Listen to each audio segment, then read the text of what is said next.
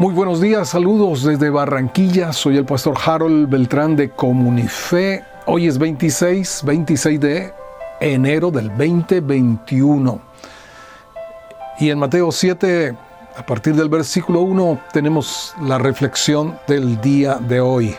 Jesús dijo, no juzguen para que no sean juzgados.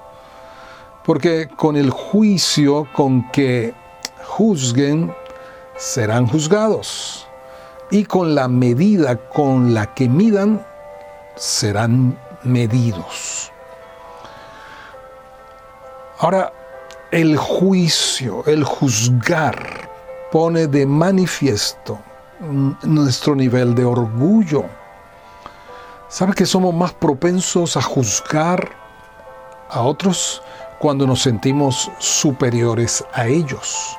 Cuando nos consideramos mejores, más justos que otros. Y Jesús en el Evangelio de Lucas capítulo 18, verso 9, dice, a unos que confiaban en sí mismos como justos y menospreciaban a los otros, dijo también esta parábola. Y la parábola del fariseo y del publicano, ambos subieron al templo a orar.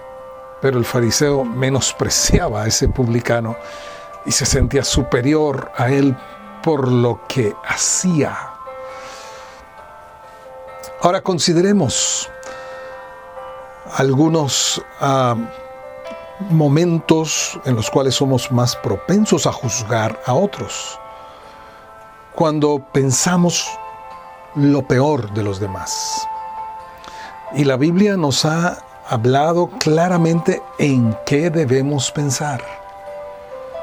Allá en el libro de Filipenses 4, versículo 8, hay una lista del chequeo que nos ayuda y que el Señor quiere que nos comprometamos para pensar de esta manera. Dice, en esto pensad, ¿en qué? En todo lo bueno, en todo lo verdadero, en todo lo justo, lo puro, lo amable, todo lo que es de buen nombre, si hay virtud alguna, si algo digno de alabanza, en esto pensar.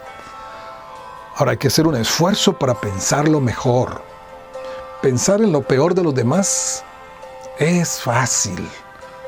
Si no, haga una lista uh, respecto de el esposo, la esposa o de alguien muy cercano, seguramente las cosas negativas van a ser mucho mayores que las positivas, sobre todo si en el corazón hay algo contra esa persona.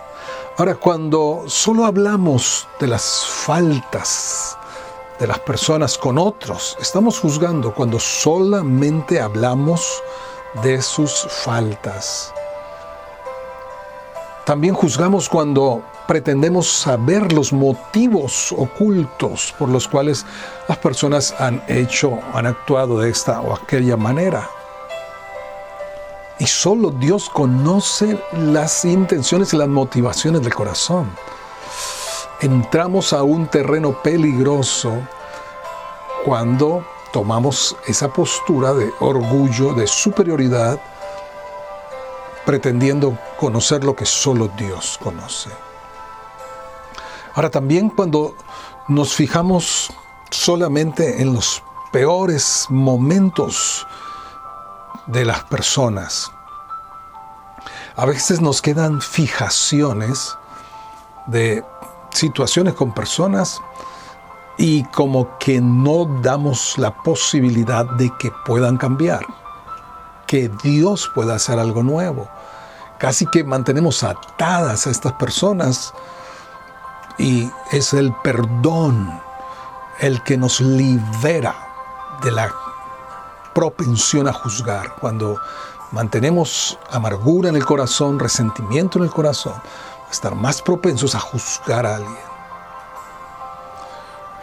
Y también cuando no nos ponemos en los zapatos de la otra persona, en las circunstancias que ha tenido que vivir la otra persona. Hijos, hemos juzgado a nuestros padres y no hemos considerado su niñez, su vida no hemos considerado las cosas que les sucedieron a ellos. Y sabes, estamos sembrando como hijos lo que vamos a cosechar como padres. Por eso es clave que hoy con esta palabra del Señor revisemos nuestro corazón porque el juicio es como un boomerang, es ese eh, instrumento hasta de deporte, tiene como una forma de ancla que se tira, pero tiene la virtud de regresar a la mano del que lo tiró. Así que es lo mismo que Jesús ah, nos ha dicho aquí y que el apóstol Pablo de forma contundente, inspirado por el Espíritu Santo en Romanos capítulo 2, dice lo siguiente. Pablo dice Romanos 2, 1, por lo cual eres inexcusable hombre, quien quiera que seas, tú que juzgas, pues en lo que juzgas a otro, te condenas a ti mismo, porque tú que juzgas, hace lo mismo. Mas sabemos que el juicio de Dios contra los que practican tales cosas es según verdad. Y piensas esto, hombre, tú que juzgas a los que tal hacen y haces lo mismo, que tú escaparás del juicio de Dios. La hipocresía, habló Jesús en los siguientes versículos aquí en Mateo 7 en cuanto a preocuparme por la paja, pequeña cosa que tiene el otro y no eh, prestarle atención a, las, a la viga, a las cosas grandes de mi propio ojo. Cuando estamos solamente en ese papel como de fiscalizarle la vida a los demás, estamos descuidándonos a nosotros mismos y poniéndonos en riesgo a nuestra propia vida. El Señor quiere que nos convirtamos más en defensores, en intercesores. Cuando vemos algo en alguien, que podamos antes de juzgar, orar, pedir a Dios.